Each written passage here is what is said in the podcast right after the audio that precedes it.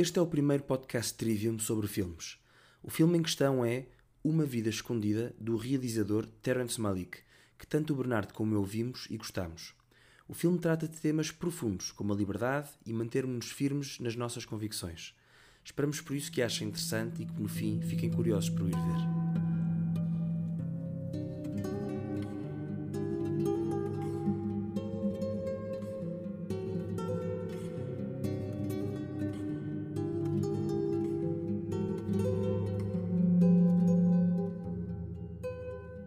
Olá a todos e bem-vindos a mais um podcast Trivium, onde dois jovens falam sobre a sua procura por aquilo que é bom, belo e verdadeiro. O meu nome é Vasco e comigo está o Bernardo. Então, Vasco, boa noite, como estás? Estou ótimo, Bernardo, impecável, e tu também?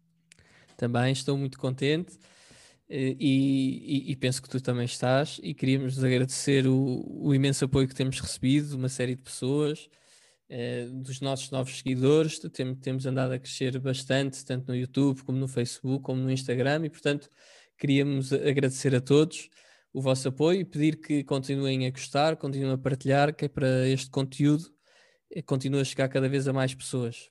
Exatamente, partilhar e subscrever, não é? Gostar, subscrever são sinónimos. Mas é isso mesmo. Não, não, não, não, não, é, não, é, não é sinónimos. Por acaso não é. é. No, no, YouTube dá para pôr lá o, o, o, thumbs up, o que é o gostar, e dá para pôr o, o subscrever com sininho. E é para fazer essas coisas todas, faz favor. Isso. Thumbs up como quem diz polegar para cima. uh, mas sim, é isso mesmo, é isso mesmo, reforço. Faço minhas as palavras do Bernardo, que são aliás as palavras do Trivium, portanto não é preciso fazer minhas as palavras dele. Exatamente. Então, Bernardo, parece que hoje nos trazes aqui um filme, não é? Um filme que ambos vimos. É verdade, e é a primeira vez que falamos de um filme, é uma é nova categoria aqui no, no Trivium, sempre a inovar. A primeira de muitas vezes, naturalmente. Então, é verdade, como tu estavas a dizer e bem, hoje vamos apresentar um filme e um grande filme, que é para começarmos bem. Foi um filme que o Vasco e eu vimos recentemente, apesar de não ser uh, Quer dizer, é um filme que é recente, não é um filme dos anos 50, nem dos anos 80, nem nada, eh, mas não, não é um filme que tenha saído a semana passada ou há duas semanas.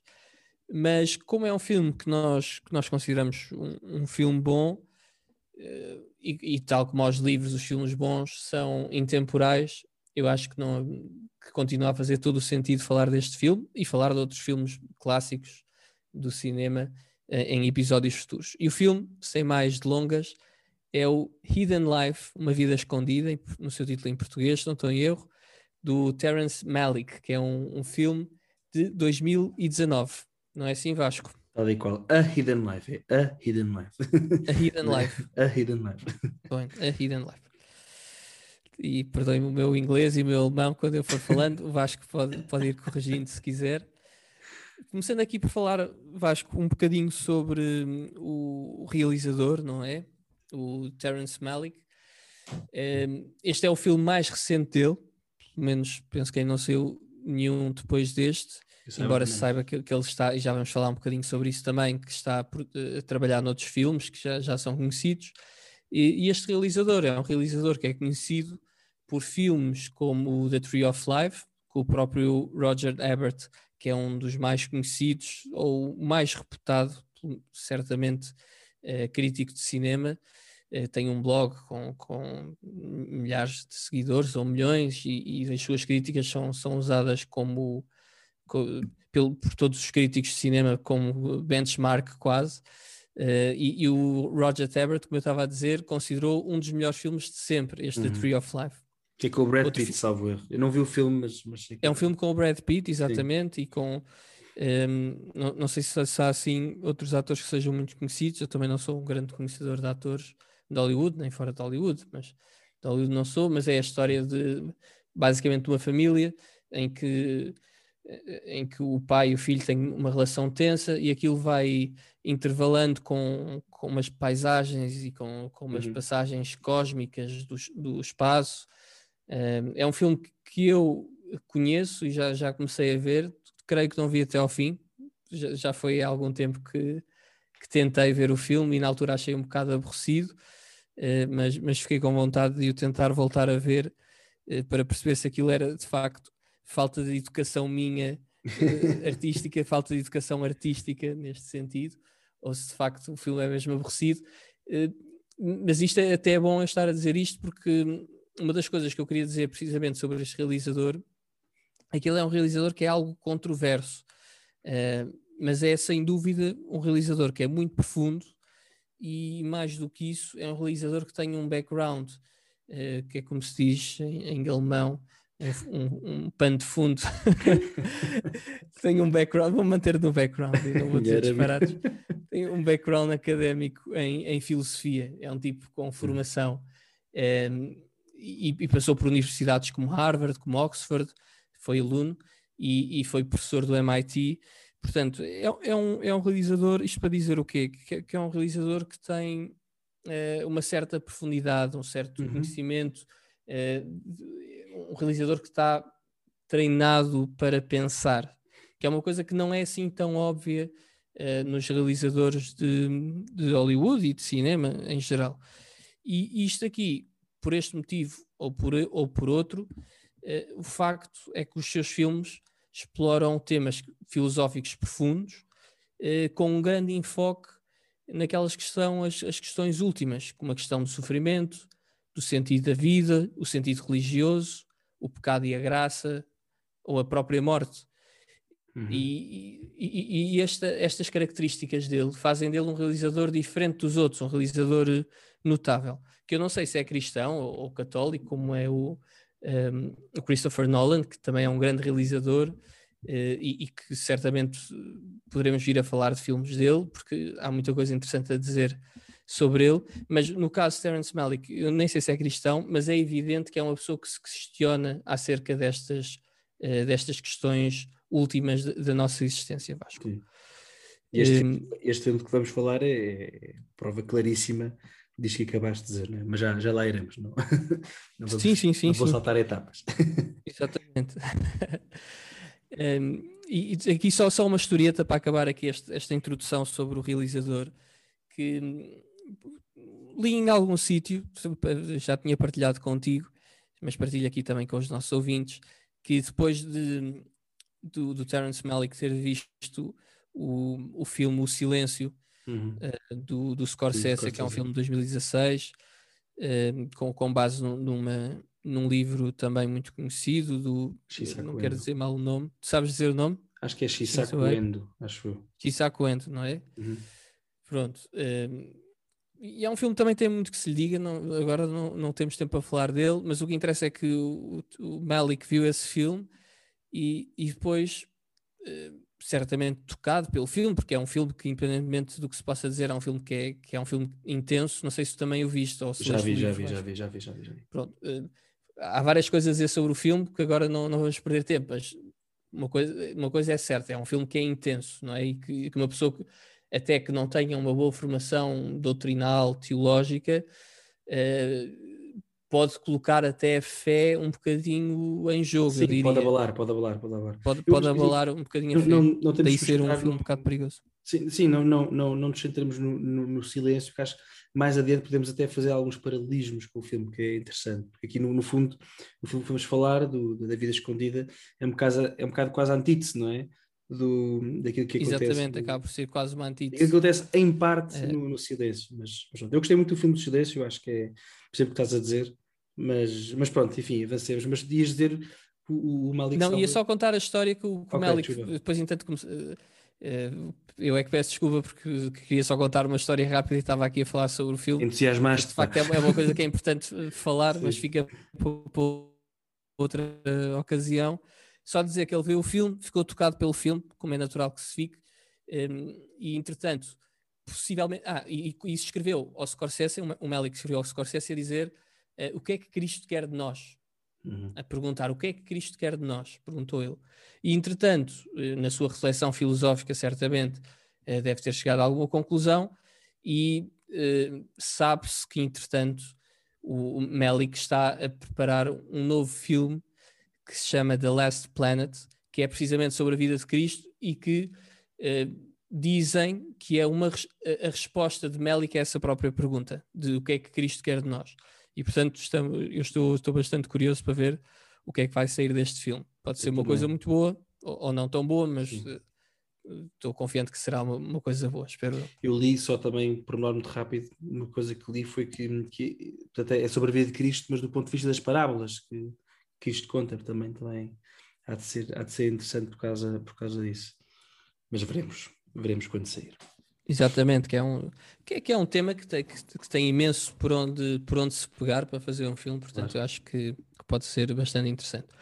Pronto, falando, feita esta introdução aqui um pouco sobre o realizador, acho que agora vale a pena contar, antes de entrar no filme em si, eh, o filme A Hidden Life, para quem não conhece, é um filme que trata a história de um, uma história real, que é, que é a história de, de, um, de um beato católico que se chama uh, Franz, uh, Franz Jagestatter, é assim que se diz, Vasco? Jagestatter. Eu não falo alemão, mas sim, há de ser alguma coisa assim. Eu, eu sempre vejo, vejo, o nome dele, faz-me lembrar daquela vida do. Como é que é? Jagermaster? Como é que é? Jagermaster, exatamente. Jagermaster, pá. Uh, não, mas, não enfim, aqui é Statter, mas sim, há de ser alguma coisa desse género. Jagestatter, pronto. Algum ouvinte que perceba de alemão que me perdoe. Uh, mas é o Jagerstatter. Se calhar é o Jagerstatter.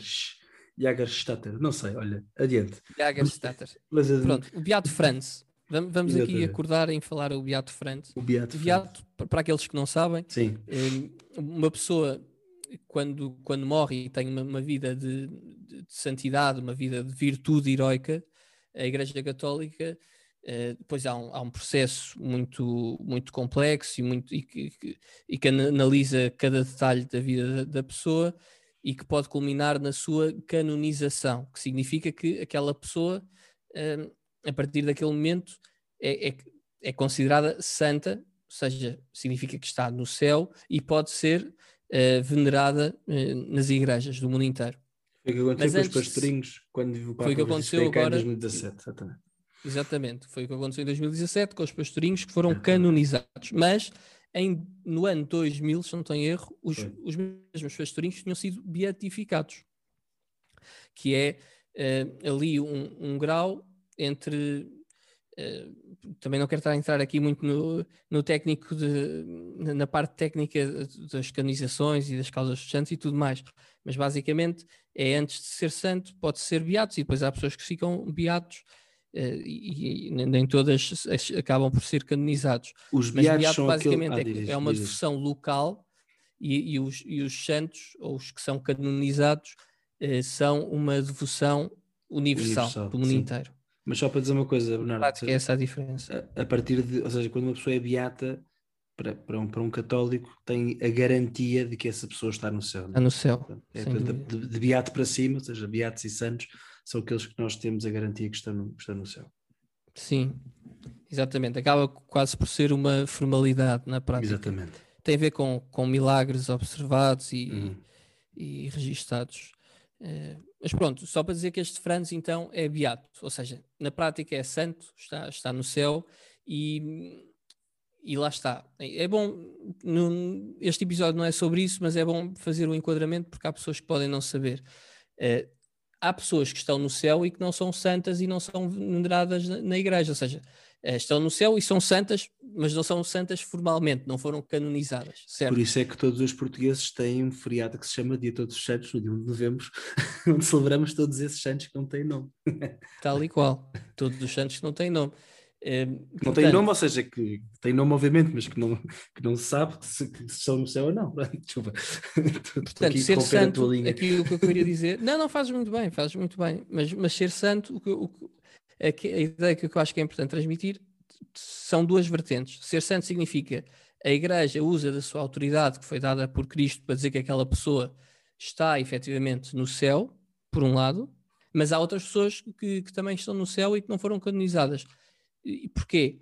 Eh, para já podem não ter sido conhecidas ou, ou ter sido santos na, na, sua, na sua vida privada, na intimidade, etc., e depois não foi analisada a vida deles. Mas os santos, os que são canonizados, eh, são pessoas que não só estão no céu, mas a sua vida é também um exemplo para todos os outros cristãos. E é por isso que a Igreja usa deste, tam, também usa este processo formal eh, para dizer que esta pessoa está no céu, sim senhor, mas a sua vida é também um exemplo uh, pa, para todos os, os, católicos e todas as pessoas de boa vontade. Um, é, é, isto que significa. Que, como a vida de todos os santos, naturalmente, se uma pessoa é, é santa e está no céu, uh, é porque a sua vida foi exemplar. Mas há vidas que foram públicas e outras que não foram assim tão públicas. No, no caso dos santos canonizados, é sinal que, que, de uma forma ou de outra acabou por se tornar público aquilo que são as suas virtudes heroicas. Pronto, ponto final nesta conversa, só para, para enquadrar aqui o que é que é isto de ser o Beato Frantz, porque podia estar aqui a dizer Beato e alguém que não conheça fica a pensar que Beato é porque uh, era Beatolas, não sei. Uh, Vasco, estás aí? Beatolas, tipo tu, uh, tipo, tipo, eu. Tipo, tipo, tipo nós. Que horror. Não, de todo. Nós somos muito muito radicais e muito rebeldes. É isso. Mas então, A Vida Escondida, estava a dizer, é um filme que é inspirado então na vida deste bem-aventurado Franz, o Beato Franz, como se costuma dizer, que foi então, como já expliquei também, um mártir católico, eh, de nacionalidade austríaca e que foi decapitado em 1943 pelo regime nazi. E porquê? Porque se recusou a jurar a fidelidade a Hitler. E depois. Bernardo, disseste Decapitado, certo? Só decapitado. decapitado, boa. Foi decapitado. Que é. Boa, não, estamos, a falar, estamos a falar aqui de uma, uma pessoa, de uma pessoa, pronto, morreu há menos de 100 anos, não é? Portanto, é, é alguém muito é, próximo. É um bocado de... escandaloso. Em 1943, quer dizer, já estavam os nossos avós todos vivos, uhum. ou, os, ou, os, nossos pais, dependendo da idade que as pessoas que estão a ouvir têm.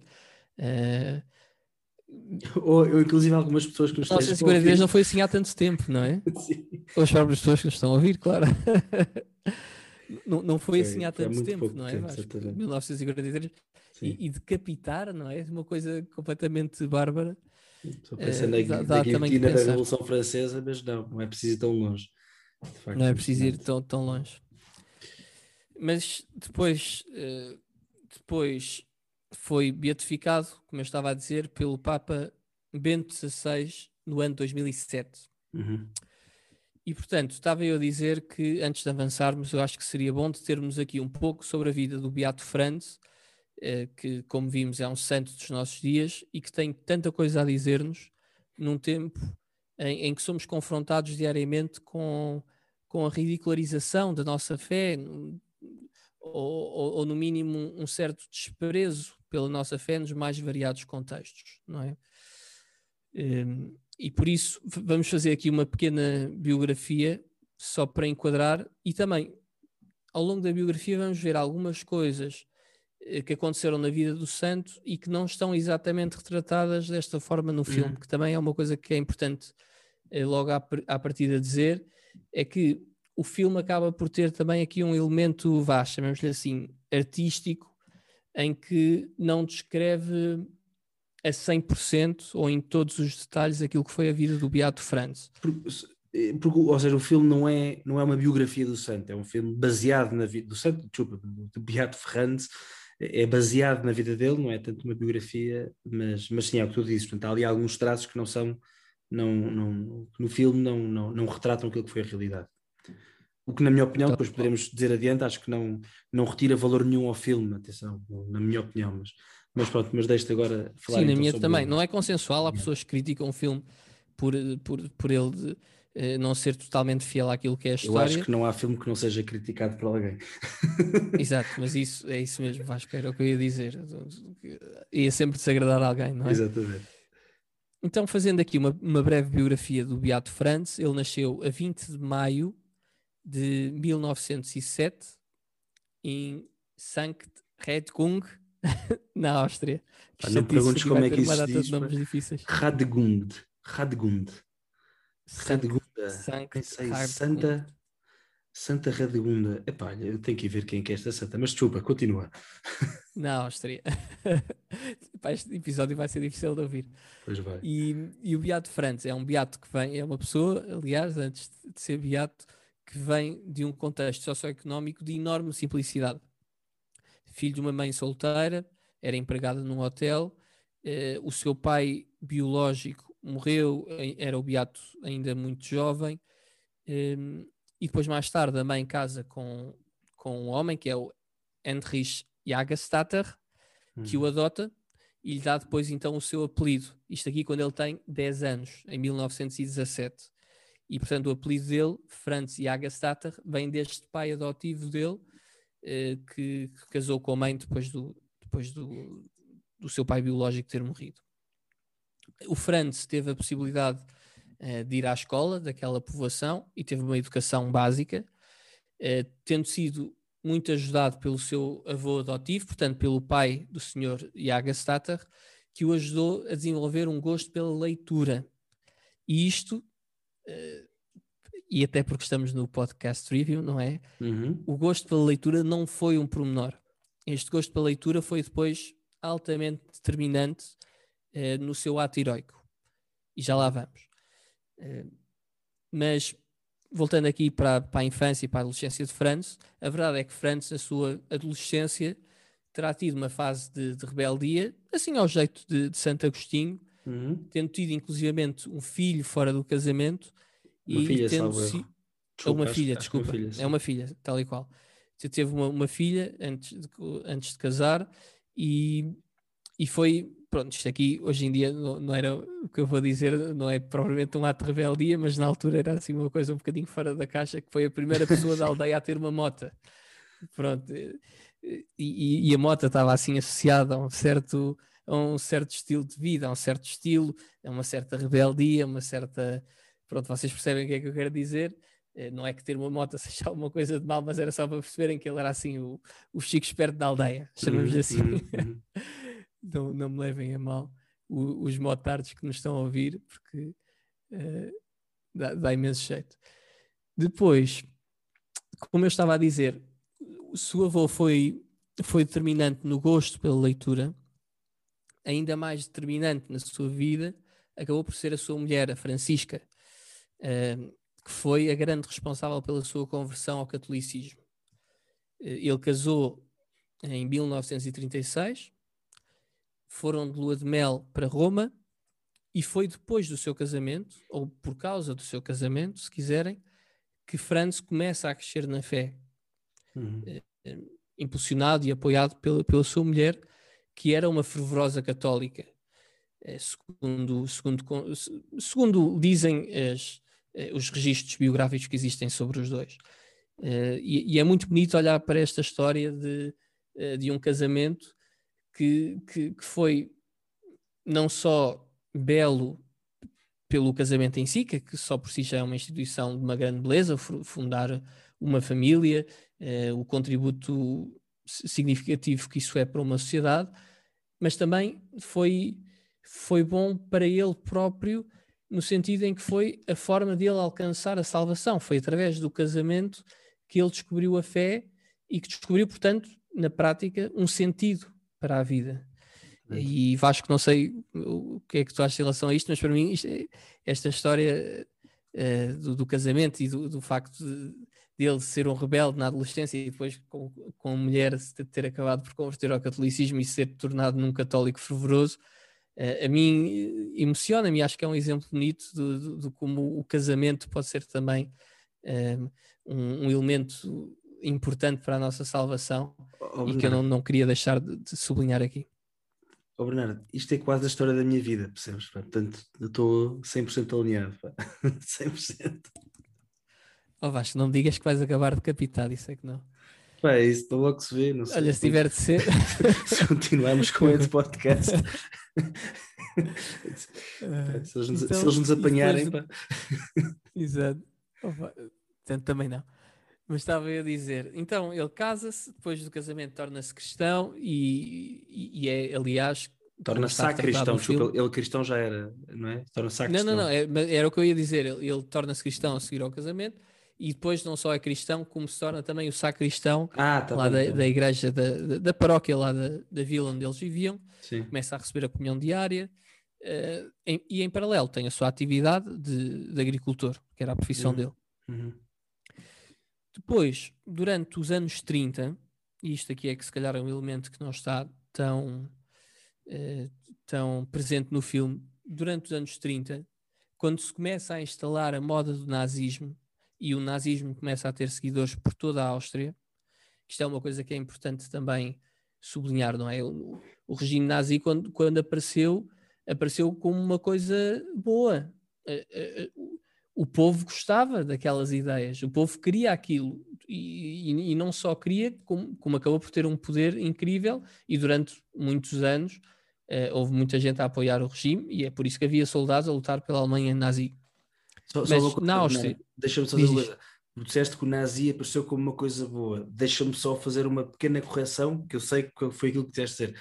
Que tu quiseste dizer. O nazismo apareceu com a percepção, criando a percepção de que podia ser uma coisa boa, porque não era obviamente bom, não é? Ou seja, o Mein Kampf do Hitler já tinha sido escrito e já, já quem, quem quisesse estudar um bocadinho já sabia que, que quer dizer, aquilo não, não, não tinha ponta para onde, para onde pegar, uh, pelo menos no que tem a ver com ser bom, não é? Ou seja, era, era obviamente desde, desde o início que o nazi, no nazismo era, era, era pernicioso, não é? Mas sim, é como tu dizes, ou seja, aquilo uh, fruto do, do, se quiseres, de, um, de, uma dinâmica populista, teve entusiasmo as pessoas, é um facto. Mas desculpa, foi só, só para depois não, não, ninguém ter eh, a ousadia de, de andar para aí a dizer que o Bernardo disse que o nazismo era uma coisa boa no início. Está bem?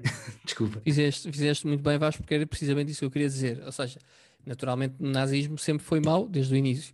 Uh, houve foi essa percepção uh, da parte das pessoas de que se sentiram seduzidas por aquelas ideias, sem dúvida. Era, era, precisamente isso que eu queria dizer. E isso até ajuda a ilustrar aqui a nossa ideia e a mostrar como o próprio Franz estava um bocado à frente do seu tempo também em relação a isto, que é um, ehm, quando, começa, quando o nazismo começa a ser moda um, eh, e começa a ter seguidores por toda a Áustria, como eu estava a dizer, ele começa a meditar sobre questões difíceis, sobre o que é, o que, é que era o nazismo, o que é que significava isto desta ideologia nazi e, e, e começou a pensar uh,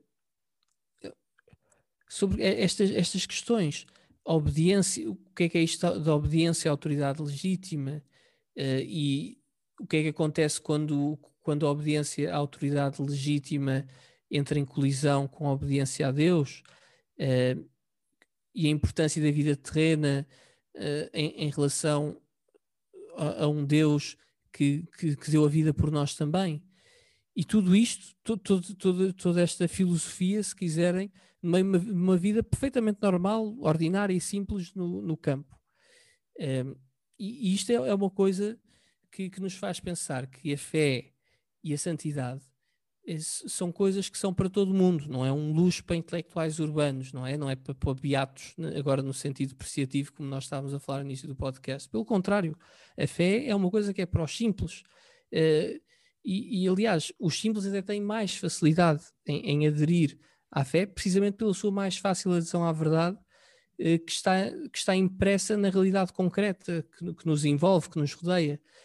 Uh, e por isso é que, não raras vezes, o, as pessoas mais simples são aquelas que conseguem alcançar mais facilmente a santidade.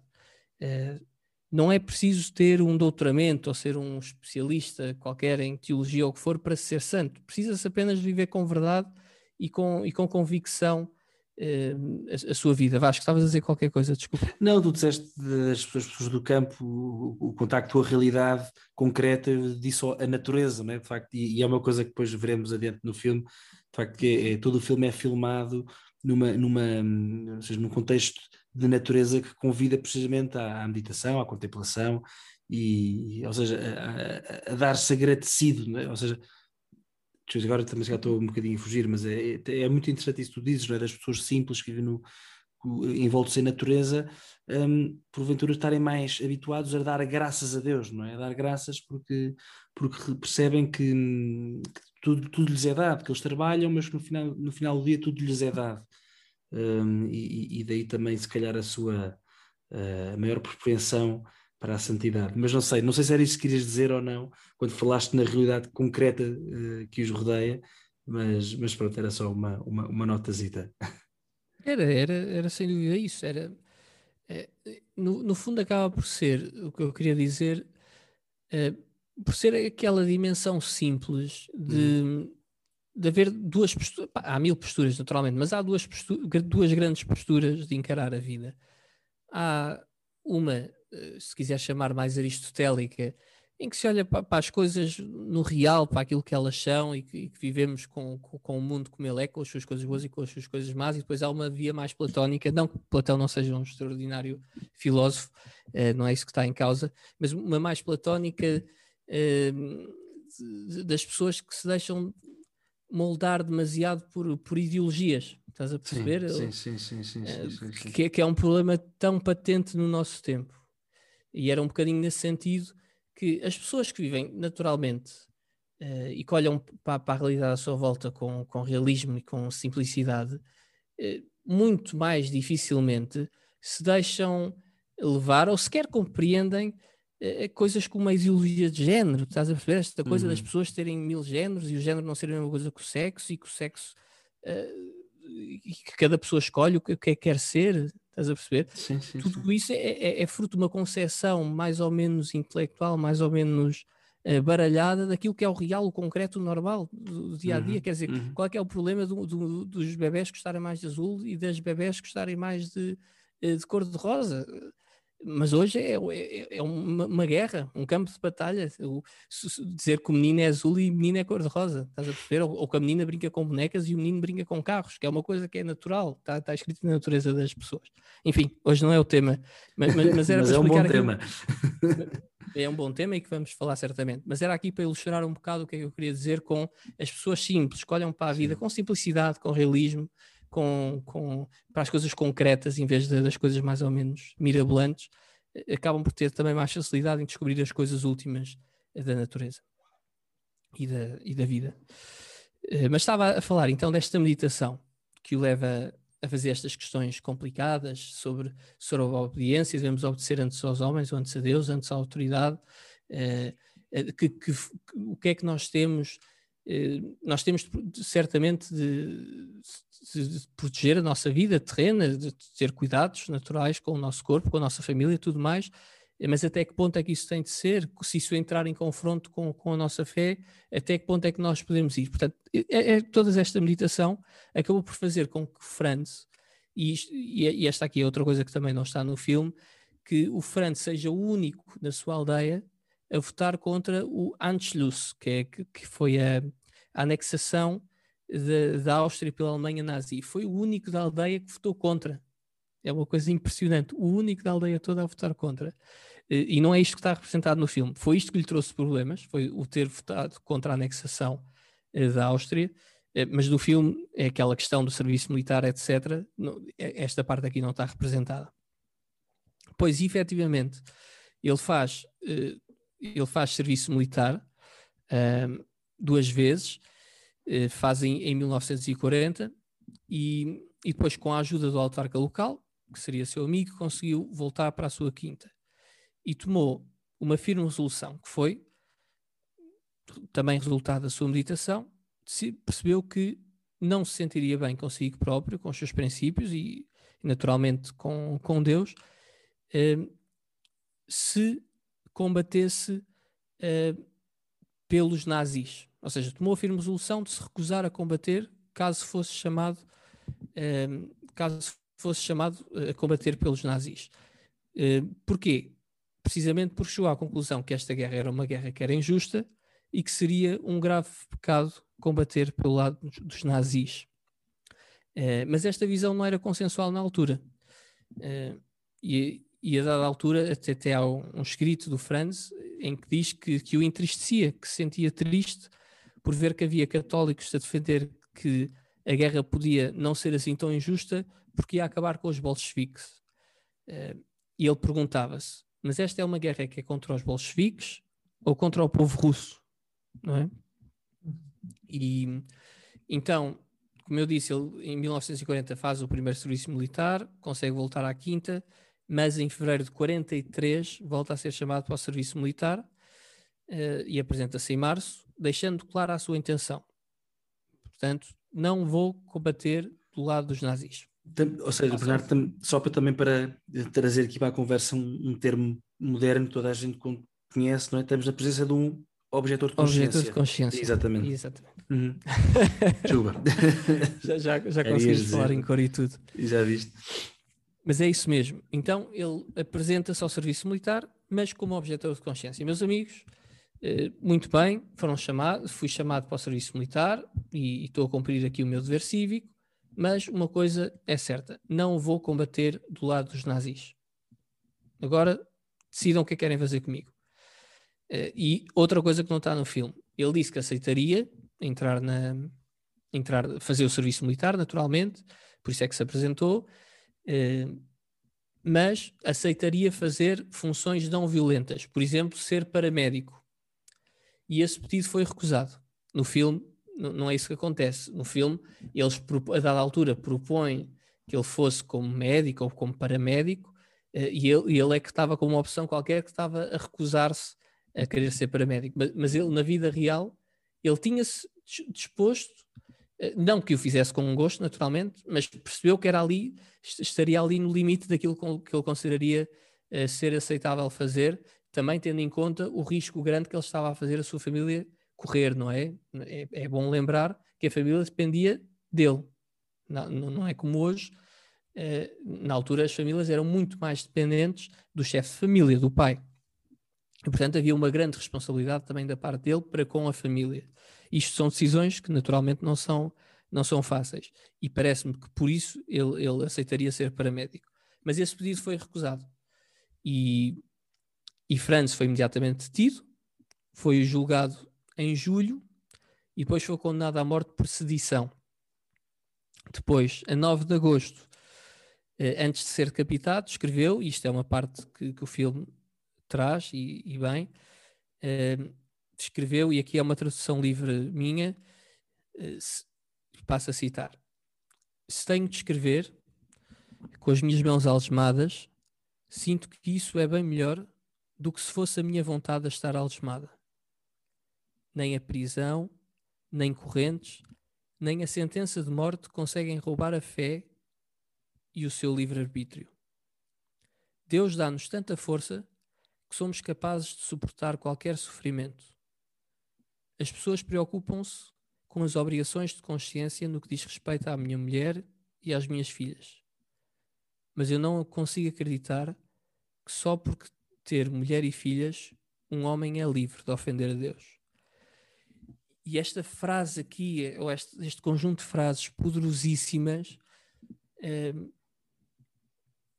demonstram uma enorme liberdade, por um lado, não é? A capacidade, porque liberdade, já, já, se calhar já falamos um bocadinho à frente do que é que é a liberdade, mas a liberdade não é fazer aquilo que se quer, não é? É ter a capacidade de conseguir fazer aquilo que está certo, e todos nós sabemos, a começar por mim, o quão difícil é ser livre, não é?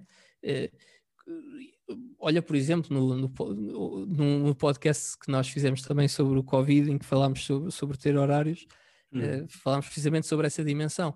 Uh, mas é, ser livre é uma coisa que é difícil e requer, e requer uma grande virtude também. E aqui mostra que ele é um homem verdadeiramente livre porque conseguiu fazer aquilo que, que era o mais difícil, mas que ele sabia que era o mais era certo. Uhum. Acho que ele era, era o melhor. E depois aqui uma coisa duríssima, porque ele tinha, toda a gente sabe, um, um, amor gigante pela sua família. Isso no filme acho que está completamente explícito, que, que não foi por desprendimento da família, de todo, de todo que foi desprendimento da família. Uh, foi, um, foi algo que, que ele sabia que era superior ainda ao amor gigante que ele tinha pela mulher e pelas filhas, que é a certeza, a certeza serena, mas, mas, mas forte, de que existe um Deus e que é esse Deus que está sentido à vida e que se ele fizesse a vontade de Deus, eh, isso só lhe trazia mais garantias eh, de que o futuro ia ser ainda melhor para a sua família, não é? Eh, e portanto, isto aqui na teoria é fácil de explicar e, e, e, é fácil de compreender, mas na prática é dificílimo de fazer. E isso é que dá o grande valor uh, e faz dele um, um beato, ou seja, um, um, um, exemplo para todos nós naquilo que é, que é a sua vivência da fé.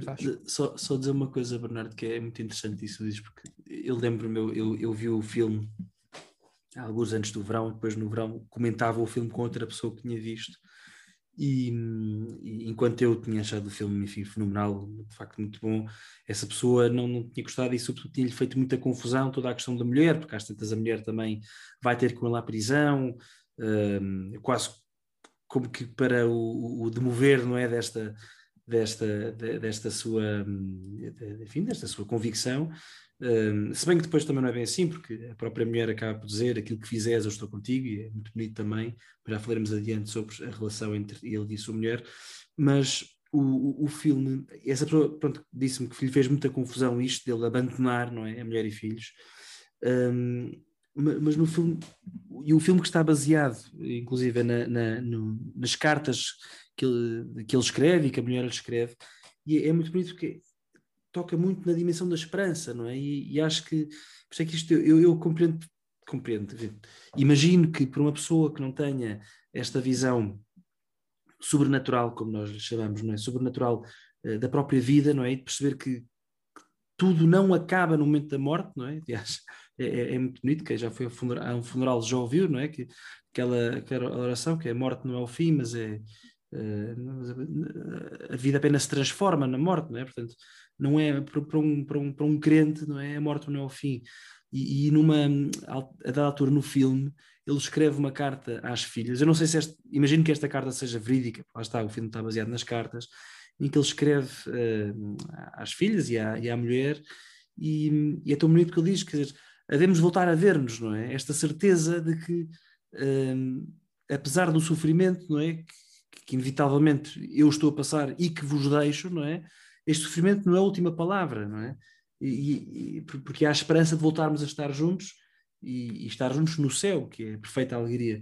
E, a propósito disto, há pouco tempo eu li a, a encíclica do Papa Bento XVI, Spé Salvi, né? Na Esperança, e tem aqui uma frase que me parece espetacular e que explica bem esta, uh, todo este drama do sofrimento que aos olhos do mundo é incompreensível, mas que para os olhos de um, de um, de um, de um, de um, de um católico, não, nunca deixando de ser exigente, é, é, faz todo sentido. E diz a frase que é o sofrimento, sem deixar de o ser, não é? De ser sofrimento, torna-se, apesar de tudo, canto de louvor. Não é? Isto é, é muito engraçado. Eu acho que o, o Terence Malik uh, passa isto muito bem, não é? O, o, filme é mesmo um canto de louvor à vida deste homem que, como tu dizes, soube ser livre. Porquê? Porque soube escolher aquilo que, que, que tinha a certeza que era o melhor para si e no final do dia o melhor para a sua família também.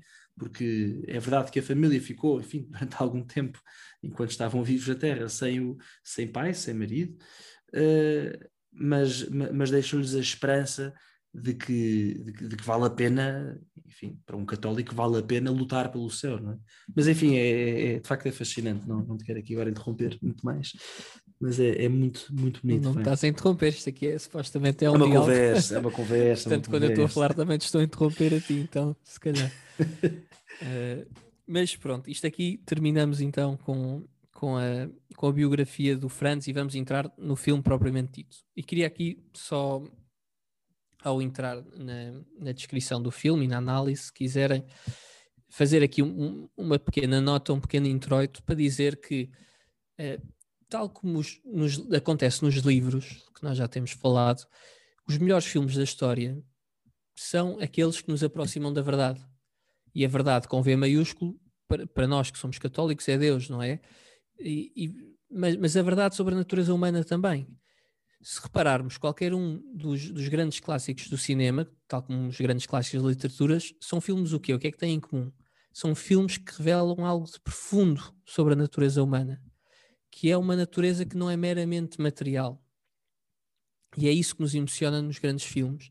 E é isso que faz com que ele que não, que não seja aborrecido repeti-los e que, não, e que faz com que eles não passem de moda também, não é? Porque há, há aqueles filmes que são os filmes, aquelas comédias românticas que, que, passam a vida a sair e que tem muita graça ver uma vez, para quem acha graça, tem muita graça ver uma vez, mas, mas ninguém suporta ver duas vezes ou três vezes o mesmo, esses filmes que não têm profundidade absolutamente nenhuma, não é? Que não nos dizem nada. Deus nos livre, tal vida. coisa. Eh, mas porquê? Porquê é que isso acontece? Precisamente porque são, são filmes superficiais que apelam mais aos apetites a maior parte do tempo do que ao nosso intelecto, à nossa vontade até. Uh, filósofo, como vocês sabem, eu gosto muito, acho que também gosta, costuma dizer, e, e, do meu ponto de vista com enorme, enorme razão, que o melhor filme de sempre, e o Peter Cristo até, até diz que não, nem sequer é um filme, é uma liturgia mais do que filme, é a Paixão de Cristo, de, de Mel Gibson. Uhum que é a história do crime mais horrível, do crime mais violento, do crime mais brutal que a humanidade alguma vez cometeu, mas ao mesmo tempo é a, mais, a história mais bela, porque foi aquela história que nos libertou, faz lembrar aquele contexto que deu catástrofe do, do, do Tolkien, não é Vasco?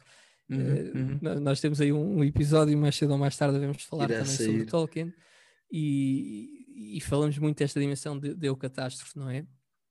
Uma catástrofe Foi... positiva, boa, uma boa catástrofe. Uma boa catástrofe.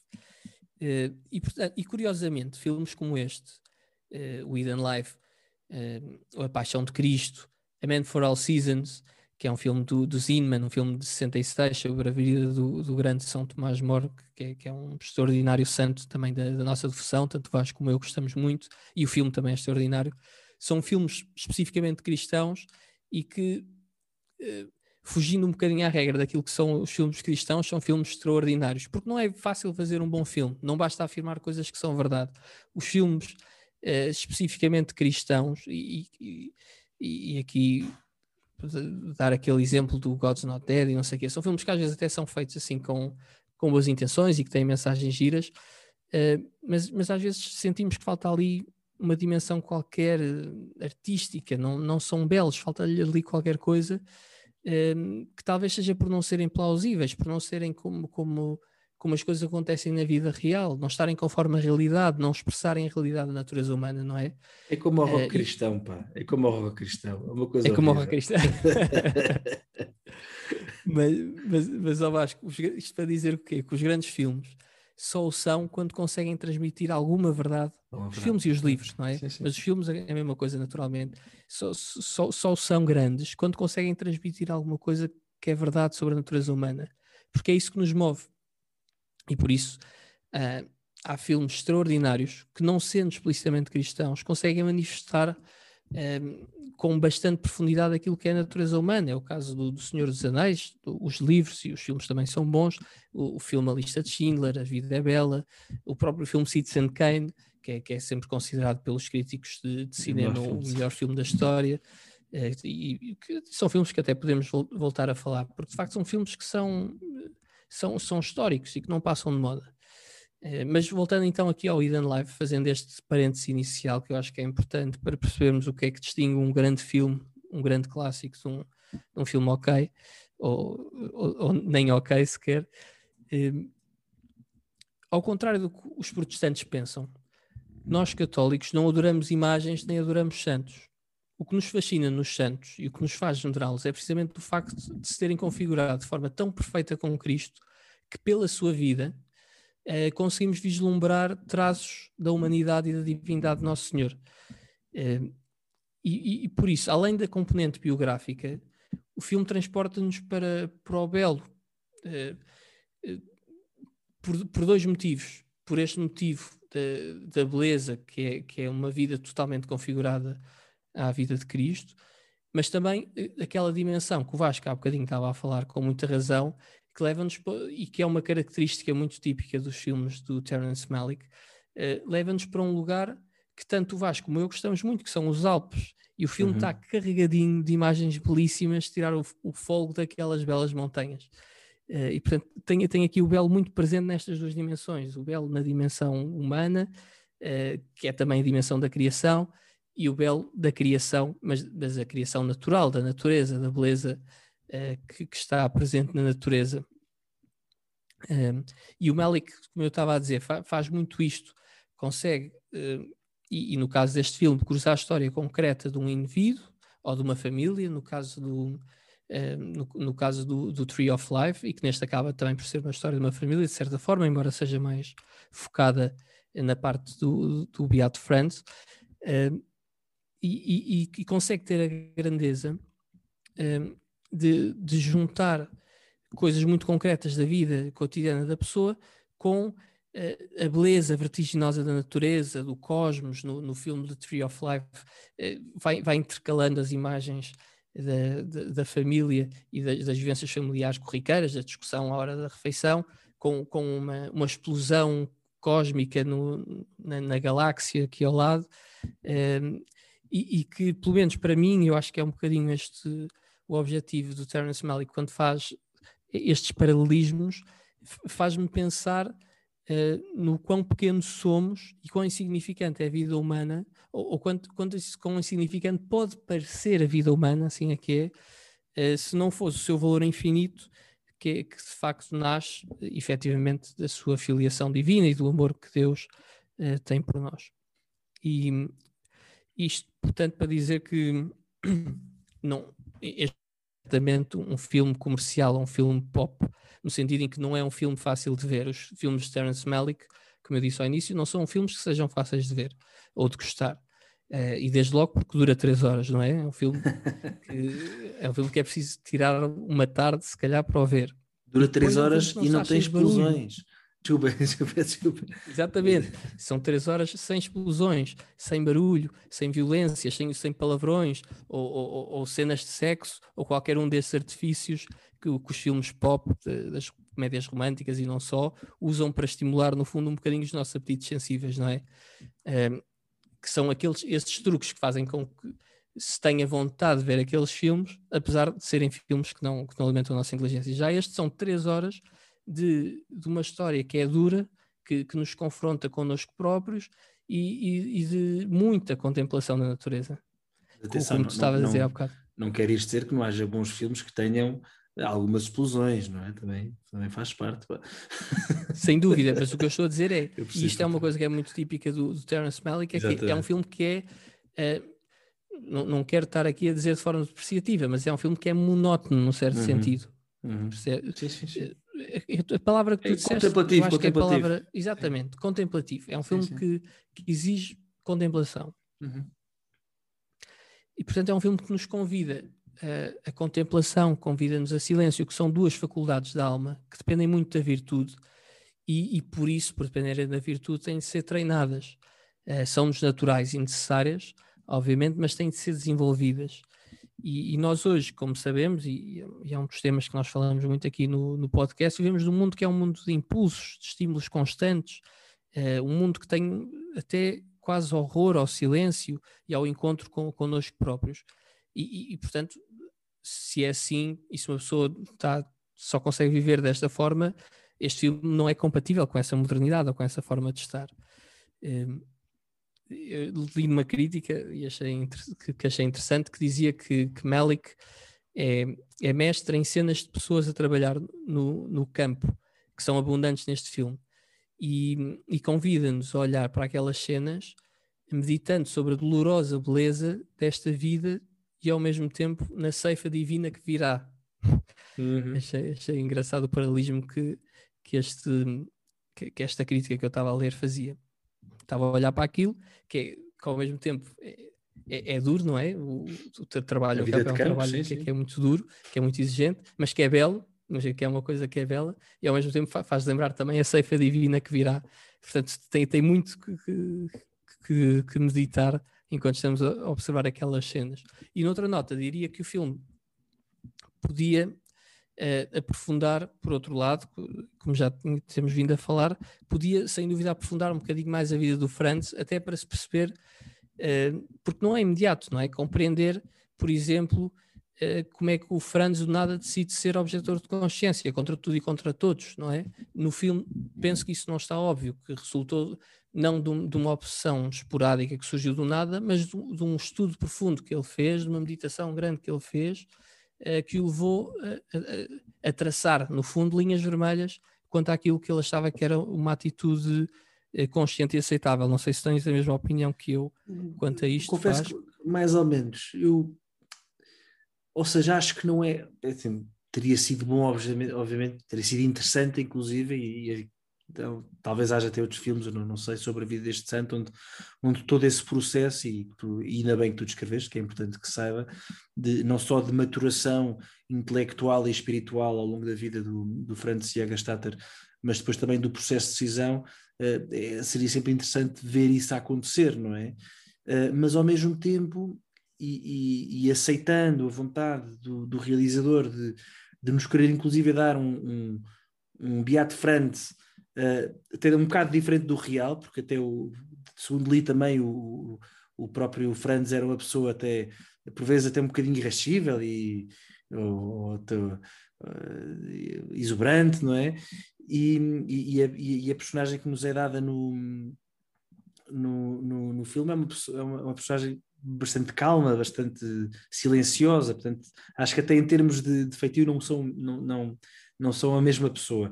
Mas pronto, dito isto, eu acho que eh, respeito obviamente essa, essa vontade do, do realizador e acho que ele mostra isso que tu estás a querer dizer, não por palavras certamente, mas mostra com a vida, não é? Mostra com, vai mostrando com cenas, vai, vai mostrando, por exemplo, o, o aspecto de, de católico da vida de, de, deste, de, da personagem no filme não está de todo ocultado, não é? Portanto, eu até acho que é, que é, que é de valor, não é? Que, que, que, que, que o realizador associe uh, toda a imagem católica, não é? A esta pessoa que tomou esta decisão, não sei se me estou a fazer compreender. E no limite, depois também as conversas que ele vai tendo com o, com o padre da aldeia e com o bispo, não é? Que, que o aconselham a, a, a não seguir o seu caminho, não é? E ele, ele vai contra, inclusive, aquilo que era eh, uma hierarquia errada, não é? Neste caso, errada, hum, errada eh, em, relação a este tema. Portanto, eu, eu, eu, acho que, honestamente, acho que o tratamento do. seria interessante haver mais, mais, mais conversa, mais. sabemos mais o que é que diz este. o que é que pensa este Franz, mas acho que a forma como o realizador fez, eh, acho que, acho que acaba, acaba por passar essa mensagem. Portanto, percebemos que ali, para usar um termo uh, mais, mais uh, talvez mais, mais, como é que eu ia dizer? Enfim, não quer dizer mais beato, sim, enfim, não interessa. Uh, percebemos que há ali uma unidade de vida, não é? E, e entre tudo, ou seja, é um homem que, que, que, que vive, vive, vive rodeado de natureza, percebe que essa natureza vem de Deus, essa é a questão, ajuda a igreja, é um homem justo, é um bom marido, não é? Portanto, há essa unidade de vida que depois uh, e por, e por vivê-la de forma heroica, não é? como tu explicaste bem no início, só o pode levar uh, a ser livre e a escolher aquilo que é, que é o que está certo. Espero não ter sido agora um bocado confuso, mas, mas, mas pronto. Não, de todo, acho, acho que dá para perceber perfeitamente o que é que tu queres dizer. O meu, o meu ponto tinha que ver com o facto de, obviamente, que tu e eu, ao vermos o filme, somos católicos e, e estudamos um bocadinho estes assuntos, percebemos o, o, que é que estava ali a acontecer. Mas imagino que uma pessoa que não seja católica a ver o filme possa achar que aquilo era uma, uma teimosia irresponsável da parte do Franz, estás a perceber? Porque não, não é dado o contexto. Por outro lado, e como tu estás a dizer, e eu, eu tenho de concordar porque de facto tens, tens alguma razão, se é que não tens toda a razão, eh, também é bom, e, e até for the sake of the art, não é? Eh, haver ali um elemento, um manto de mistério uh, para, para cada pessoa poder considerar. Uh, no, no, seu próprio, na sua própria intimidade, o que é que o levaria a tomar uma decisão daquelas, não é? Se calhar pode ser isto. Eu acho que, efetivamente, o que o realizador quer fazer com isto, uh, e até, como tu dizias, ao retratar um Franz diferente daquele que ele eventualmente seria na vida real, uh, é precisamente para que o contraste seja ainda mais claro, não é? Eu, eu acho que o que o Terence Malick quer fazer é, é, é criar aqui um, um contraste gritante uh, entre, por um lado, um homem simples do campo, de uma vida. Uh, não, não, não, era um intelectual, não, não era o, uh, um bispo, não era nada, era um homem simples do campo e, ao mesmo tempo, era um homem, ou foi um homem que seguiu um, até às últimas consequências as suas convicções e, as, e foi coerente com, consigo próprio, que é uma dicotomia que é, que é poderosa e que é verdadeira.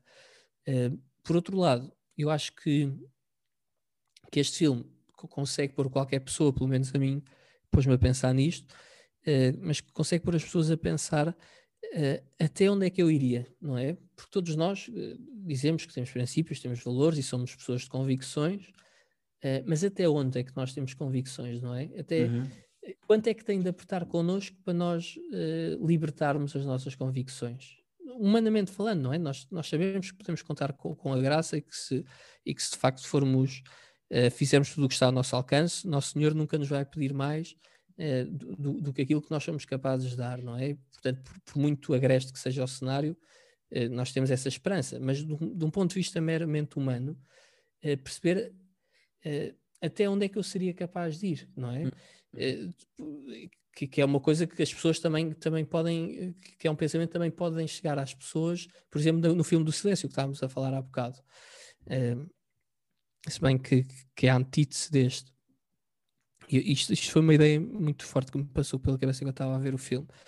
Uh, porque todos sabemos que é importante lutar por aquilo em que acreditamos e ter algumas consequências, uh, mas, mas, há uma coisa que nós sabemos ainda melhor do que isto, que é nem todos somos obrigados a ser heróis, não é? Uhum. Nem, nem, nem, todos, não, não é obrigatório uh, ter atos heróicos, mas pensamos nós, mas temos, não é? mas na realidade se calhar até temos de, de ser, ou pelo menos temos de fazer aquilo que está ao nosso alcance, nosso alcance. Ou, ou, melhor que podemos para, para, para, o, para o ser, porque não nos é pedido menos do que a santidade para termos uma vida feliz uh, e para termos essa felicidade verdadeira, eterna que tu estavas a falar há pouco, que é o céu, eh, não nos é pedido menos do que a santidade. E o caminho para atingir a santidade é um caminho que é árduo na vida de toda a gente. Uh, numas manifesta-se de uma forma mais espetacular, mais física, com martírio por decapitação. Uh, noutra pessoa pode ser o viver heroicamente com uma, uma família com uma família grande uh, e com poucos recursos. Noutra pessoa pode, pode ser a recusar tudo para ir para um mosteiro ou, ou para ser padre. Ou seja, a toda a gente é-lhes pedido que se ponha a carne no assador, como, como, utilizando aqui uma expressão popular, espero que me desculpem, mas temos de pôr, a, temos de entrar em jogo. A todos é pedido isso, é? a ninguém é pedido menos do que isto. E só assim é que conseguimos alcançar qualquer coisa. Temos de nos dar, temos de, de morrer para viver, como, como diz no, como, como, como diz no, no Novo Testamento. Um, agora não sei exatamente a frase, mas quem não morrer não, não viverá. Como é que é, Vasco? Tu sabes sempre estas frases de cabeça melhor do que eu. Quem não. Quem não perder a sua vida, vida por, mim... por mim. Não, quem. Sim, ai meu Deus. Uh, quem quiser ganhar a sua vida, perder lá, e quem quiser dar a vida por mim. Exatamente. É isso que eu queria dizer. ganhar lá, uma coisa assim. Obrigado. Os, os exegetas que nos perdoem também. mas é isso.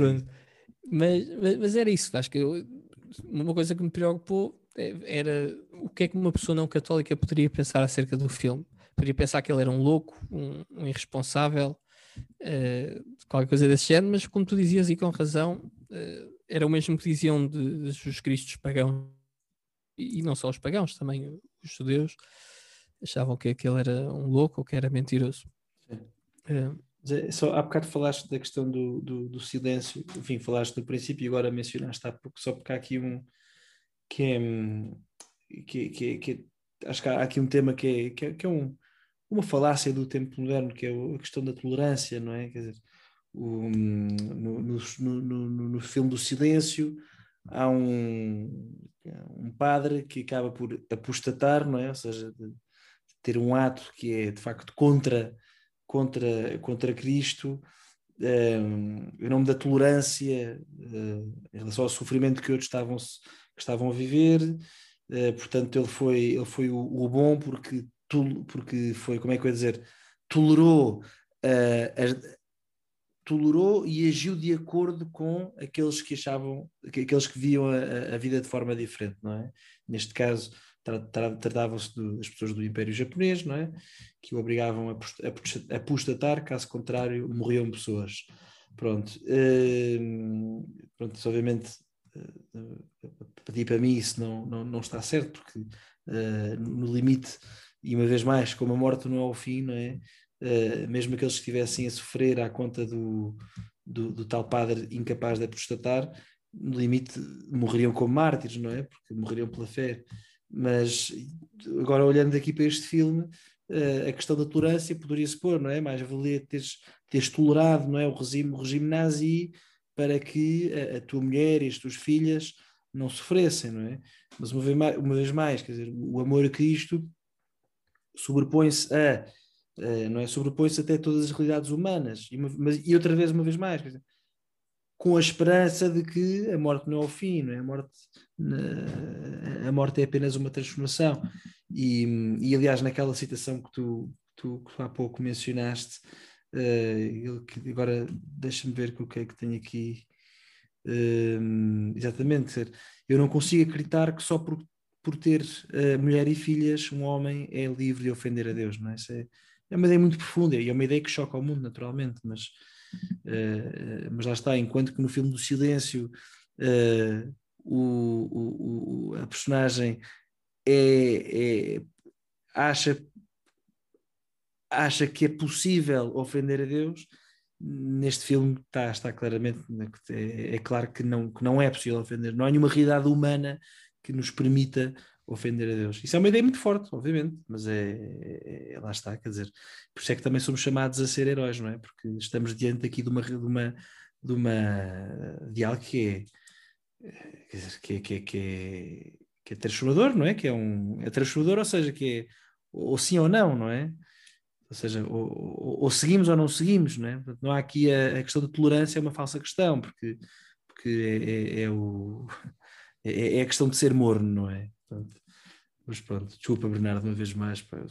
Mas eu diria, pegando no que estás a dizer, que se no silêncio acaba por ser um, acaba por ser uma vitória do desespero, aqui há uma vitória da esperança neste filme. Tal e qual, é? tal e qual, tal e qual. E daí ser um bocado a antítese como tu dizias ao início. No filme, uma, eh, o que acontece no, no, silêncio, no fundo, é uma pessoa que a da altura perde a esperança ou perde a consciência de que a fé não é o fim, mas é o começo do, do, da vida verdadeira. E aqui ele conseguiu ir até ao fim com, com a esperança de saber que fazendo aquilo que estava certo e fazendo aquilo que Deus lhe pedia, um, uh, eh, sendo fiel à verdade até às últimas consequências, literalmente últimas consequências neste uhum. caso, uhum. que, que, seria a única forma de alcançar o bom, não é? De alcançar a verdadeira felicidade, a felicidade eterna. E é importante dizer que isto aqui, do ponto de vista espiritual, é verdade, mas do ponto de vista material, humano, também acabou por ser verdade, porque nós vamos ver, e a mulher e as filhas eram as maiores fãs dele, apesar uhum. de, de todo o mundo eh, ter dito na altura e de ser o que diria se fosse hoje em dia outra vez, que, que ele era completamente louco por estar a abandonar a mulher e as filhas. Não, as mulheres e as filhas ficaram com ainda mais respeito, ainda mais admiração, ainda mais amor pelo pai, que, que souberam, que soube dar a sua vida uh, pela verdade e por aquilo que era justo e que era verdadeiro, não é? E que não é, uhum. e que não é nada fácil. O que, o que o Vasco e eu estamos aqui a dizer não é de todo que o que ele fez Uh, é óbvio que, era assim para toda a gente e que, que se fôssemos nós também, também o faríamos.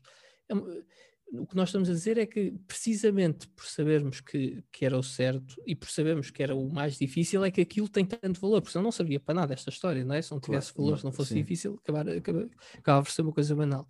Mas por ser altamente contraintuitivo, uh, é, é, que nos tem muito a ensinar. E, portanto, dizendo o filme, para mim, duas palavras, descrevendo o filme em duas palavras, é um filme que é sobre liberdade, sobre verdadeira liberdade, e, e liberdade compreendida no seu sentido clássico, uhum. e sobre o amor à verdade, não é?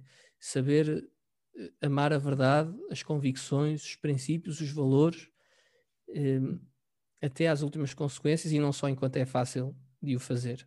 Não sei se concordas aqui com esta análise. Completamente. Ah, acrescentaria, acrescentaria só um, um, terceiro ponto que é também, um, também é, acho que parece-me a mim que é um, um filme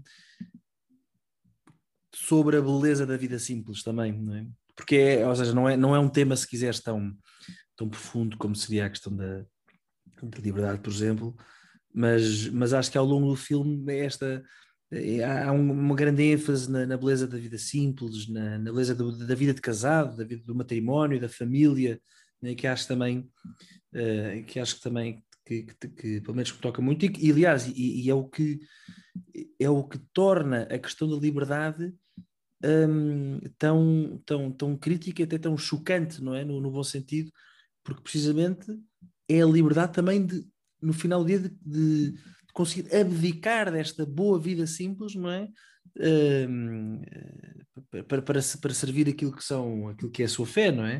Não sei se estás de acordo, mas acho que esta questão da vida simples também é, é, também, é, também, é boa, também. não é? É boa, ou seja, é, é uma, é, uma, é mais um, um, uma nota importante deste filme. Muito bem. Fechamos então o filme e agora para, para terminar, assim, de uma forma um bocadinho mais leve também, tínhamos esperado aqui algumas curiosidades, queríamos partilhar convosco. Uh, Vasco, não sei se queres ser tu agora uh, a falar um bocadinho destas curiosidades que nós, que nós tínhamos aqui preparadas. Posso, posso, posso, posso, posso, posso. Posso sim. Um, então, a, a, primeira curiosidade que temos aqui é que o, o Terence Malick uh, demorou três anos a editar este filme, portanto, este filme um, de 2019, só, imagino que em 2016 já tivesse uh, tudo gravado, não é? portanto foi, foram precisos três anos para, para fazer todo o trabalho de edição. No fundo, demorou uh, um, um, ano a editar uma hora de filme, não foi? Exatamente, exatamente, um ano para cada hora, tal e qual, tal e qual, tal e qual. Bem, isto nunca se sabe, eventualmente ele haveria de ter outras coisas, outros projetos a correr em simultâneo, ou não, mas, mas pronto, três anos ainda assim é muito tempo. Depois outra coisa que é, de onde é que vem uh, o título A Hidden Life, e, e vem, é a última frase do, do, do romance de George Eliot, Middlemarch. O romance Middlemarch de George Eliot. Uh, e posso ler aqui é muito rápido, é porque é uma, é uma, frase muito bonita. É a mesma frase com que termina este romance.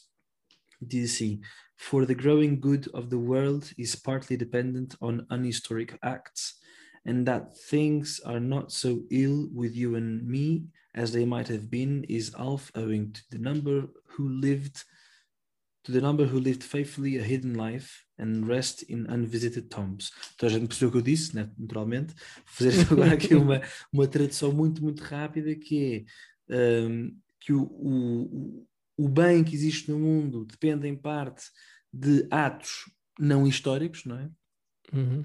Pronto, portanto, o bem do mundo vem no fundo de realidades que a maioria de nós desconhecemos e que o facto de que as coisas não estejam assim tão más para ti e para mim dependem em parte do, daqueles que viveram fielmente uma vida escondida não é? e que descansam uh, nas, na, em, em, túmulos, túmulos não, não visitados. Não é? Epá, é, uma, é, uma, frase, é uma frase fortíssima e, e, que liga muito bem com, a, com aquela Agora, parte e, isto, só, só, aqui um, um aspecto, por acaso eh, um à parte, um paralelo em relação a esta curiosidade, que é, ou seja, no final do dia, isto não é um ato não histórico, não é? E, e, e o túmulo do, de Franz Jagerstatter não é certamente um túmulo não visitado, não é?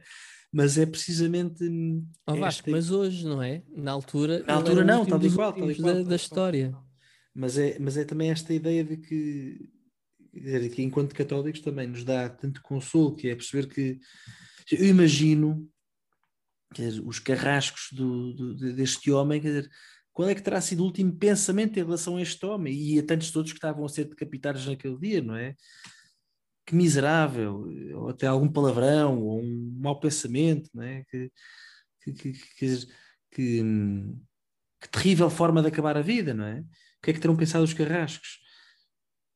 Mas depois, aqueles que são venerados e lembrados, quer dizer, não são os carrascos, mas são estes homens que, que, que, deram a vida, que foram livres, como tu disseste. Eu acho que isso é, é uma ideia muito, muito, muito forte não é, da, no, da, nossa fé. Mas continuando aqui com as curiosidades, um, praticamente mais toda, técnica agora. mais técnica, exatamente, toda a iluminação do filme é natural, tenho achado, portanto, é, é, e, e, é fenomenal, quer dizer, o filme é de facto muito bonito.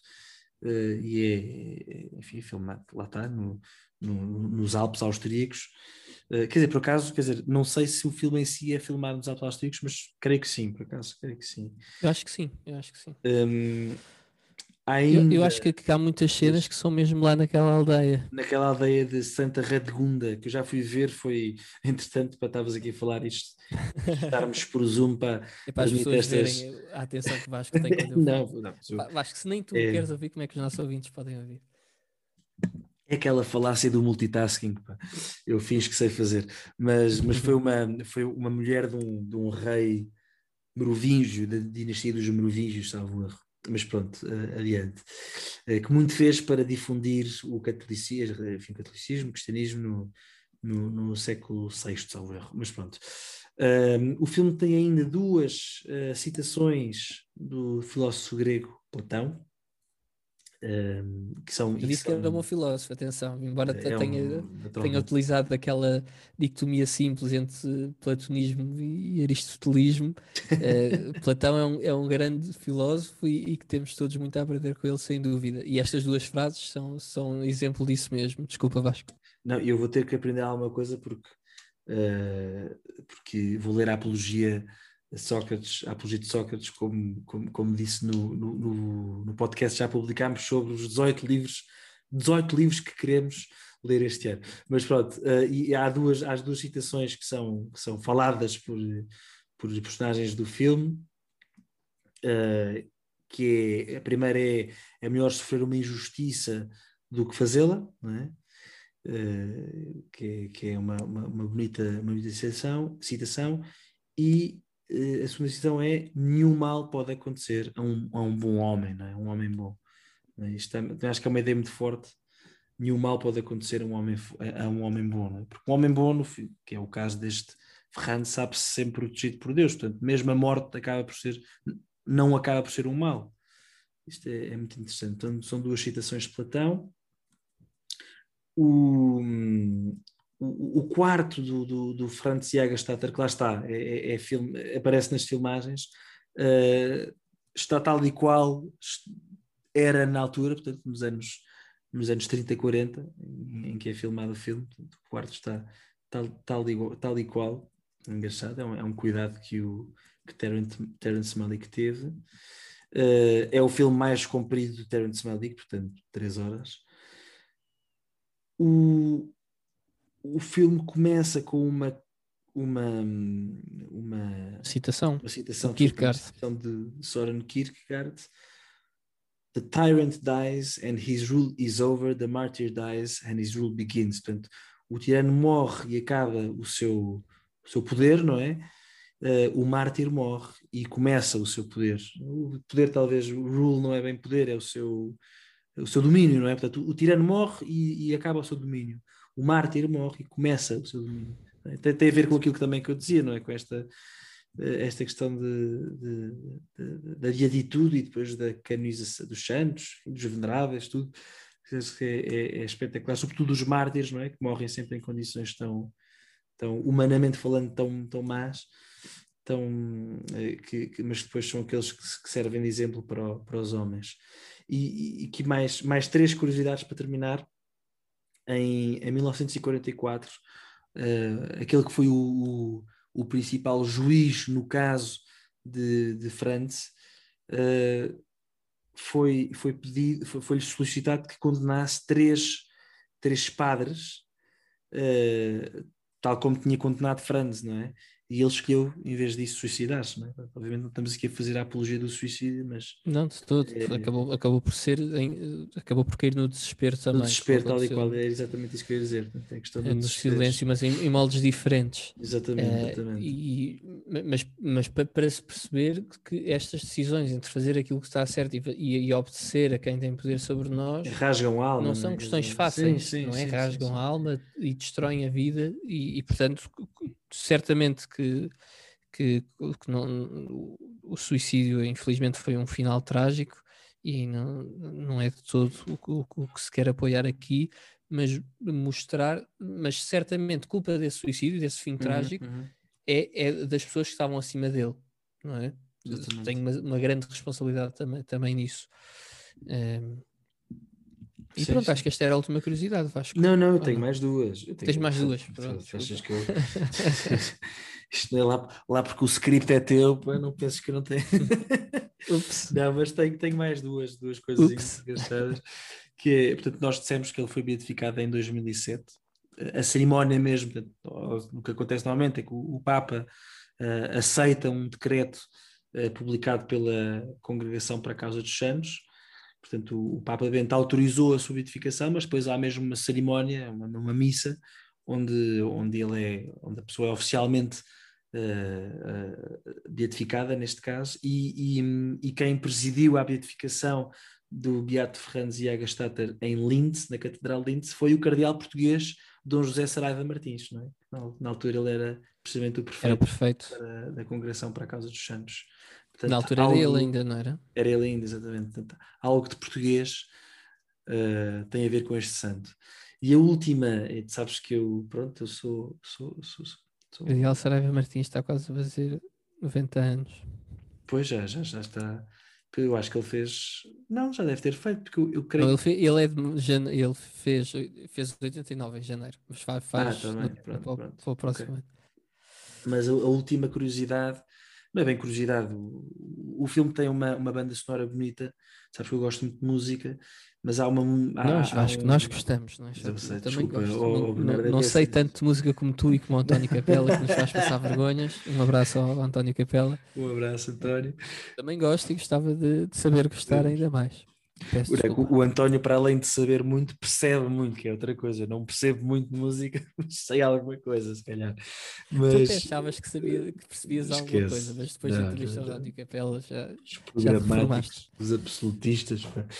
Mas, mas não, mas para dizer que há progressistas, sim, não, os programáticos que eram os progressistas e os conservadores que eram os absolutistas. Mas, enfim, mas há, um, há uma peça muito, bonito que, muito bonita que, que, que passa no, no filme, uh, ali na fase em que eh, depois da, depois da mulher uh, ir visitar o, o Ferranzi ao, ao, à, à, prisão, uh, quase para tentar convencê-lo, mas acaba por dizer-lhe uma coisa bonita, que é onde, onde aquilo que tu decidires, eu, eu, estou contigo, é? Este filme, de facto, desculpa, é um à parte, mas é, é, é, é o amor uh, matrimonial deste filme acho que está muitíssimo bem representado, é espetacular. Acho que é um filme que também vale muito a pena. Por isso é que há bocado também disse que a questão da vida simples, não é? De, e, e, a vida do casamento também uh, faz parte da vida simples, como sendo uma coisa boa, também está muito bem retratada neste filme. Mas depois dessa parte há uma música que começa a aparecer muito, muito repetitiva, com uma senhora a cantar, e trata-se da terceira sinfonia uh, de um compositor polaco católico que se chama Henryk Gorecki. É a sinfonia, a terceira sinfonia chama-se também Sinfonia das Lamentações e é, é, é mesmo muito bonito, eu convido-vos uh, a ir ouvir. Uh, é, é, muito a onda do filme, portanto, assim como o filme é convida à contemplação e à meditação e ao silêncio, é, um, é, um, é uma sinfonia também daquilo que é, que é, conhecido como o minimalismo, portanto há muita repetição, mas é uma repetição também convida um, é, esta, esta contemplação. Para quem gosta, por exemplo, um, aquele, o, o, compositor muito famoso da Estónia, o Arvo Part, ou até o inglês John Tavener, para quem gostar deste tipo, vai gostar muito de tipo de, de música uh, clássica, vai gostar muito de ouvir o, o Henrique Gorecki, que aliás tem também um, um totus tus muito bonito que compôs uh, quando de uma visita uh, do Papa João Paulo II à, à Ah, é o mesmo? É o, me é o mesmo Gorecki? É o mesmo Gorecki do Totus Tus, exatamente, exatamente, ah, exatamente. Sim, sim, sim. Esse Totus Tus foi cantado no meu, Totus Tus foi, foi o que cantaram no meu casamento. O, o, o antigo coro me faz aqui a, publicidade ao corpo, mas não faz mal. No teu casamento e no meu casamento, mas pronto. Se é assim, também. Só queres falar no teu casamento. Sim, no meu também, no meu também, no meu também. Mas só, hum. só dizer, ele era hum, é, é, pronto, é, é, o mesmo era... do meu casamento, já. Exatamente o mesmo. Impressionante. Impressionante, impressionante de facto. Se não fôssemos primos. Pá. Um, pois é, nós somos o... primos, ainda não nós... tínhamos anunciado isso é aos nossos ouvintes. Descobrimos somos primos. Anunciado. O, o, um avô do Bernardo é primo afastado de uma, de uma da minha avó, portanto é, é muito engraçado.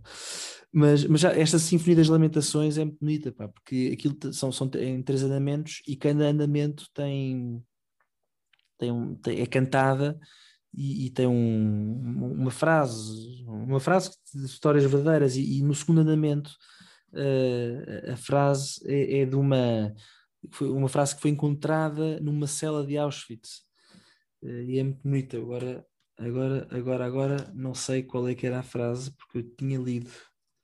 Já devia ter aqui pronta para dizer, mas não tenho. Mas pronto, enfim. Diz que é bonito que... e nem sequer sabes qual é que é a frase. As pessoas vão pensar que és aldrabão enfim, todos nós temos um bocadinho de aldrabão em nós. Isto é uma vergonha, pá, ir ao Wikipédia, pá, enquanto estou a falar num podcast, mas as pessoas pá, também já está a acabar. Pois aproveitem enquanto isto for podcast, porque depois quando for com vídeo já não dá tanto jeito para fazer essas batatas. Pois não, pois não.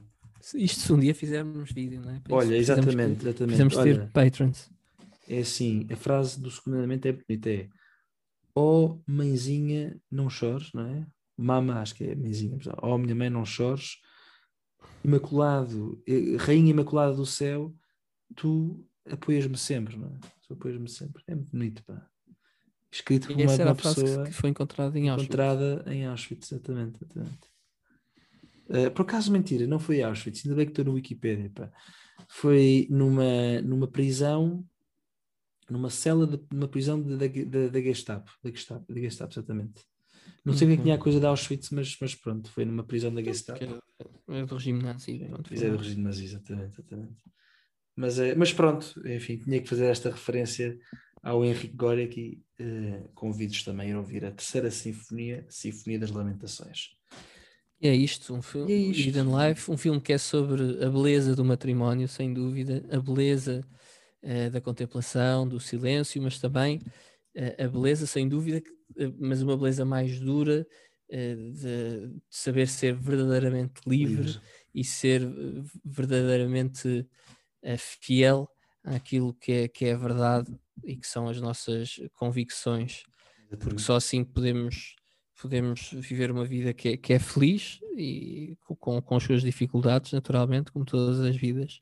Acho que esta é a mensagem que, uhum. que este filme nos deixa e que, portanto, tanto o Vasco como eu eh, convidamos toda a gente a ver e, e, a partilhar connosco também as vossas opiniões, se quiserem. Sim, e cada vez mais este, todo, todo, toda a temática da objeção de consciência será cada vez mais importante na nossa vida. Acho que não, não há dúvidas em, em, quanto a isso. Mas pronto, este foi mais um podcast Trivium. Não se esqueçam de tocar like e de subscrever e partilhar o nosso podcast. Tem os links para as nossas redes sociais na descrição do vídeo. Mas acima de tudo, que as vossas vidas sejam uma procura por aquilo que é bom, belo e verdadeiro. Deixa-me dizer melhor, que as vossas vidas escondidas sejam uma procura por aquilo que é bom, belo e verdadeiro. Até à próxima. Adeus.